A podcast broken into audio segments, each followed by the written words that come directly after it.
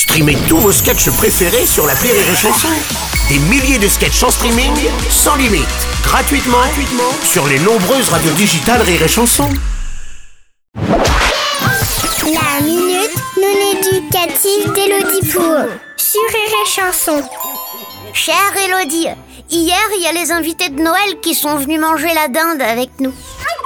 Il y avait mamie André qui dit toujours que papa aurait dû épouser la fille du pharmacien. Elle était belle. Tonton Gabriel qui fait toujours des blagues sur les Belges Il s'agit d'un dragueur qui dit à une fille pour se moquer du nouveau mari de Tata alors qu'il est suisse.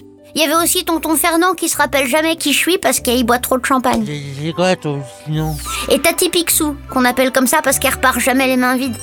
Moi, je comprends pas une chose, c'est que quand ces gens ils sont pas à la maison, papa et maman ils passent leur temps à les critiquer et quand ils viennent une fois par an à Noël, ils sont très gentils avec eux. Est-ce qu'ils font semblant de s'aimer? Est-ce que parce que c'est Noël, on doit pas parler du fait que Tati Picsou a essayé de voler le chien en le mettant dans son sac à main? Cher MMA, avec un prénom aussi plein d'assurance, normal que tu aimes la franchise. Noël, c'est une époque de l'année où les familles aiment à se retrouver, quelles que soient les querelles et les opinions. Mais l'équilibre familial pendant les fêtes est aussi fragile qu'un pull en cachemire fabriqué en Chine.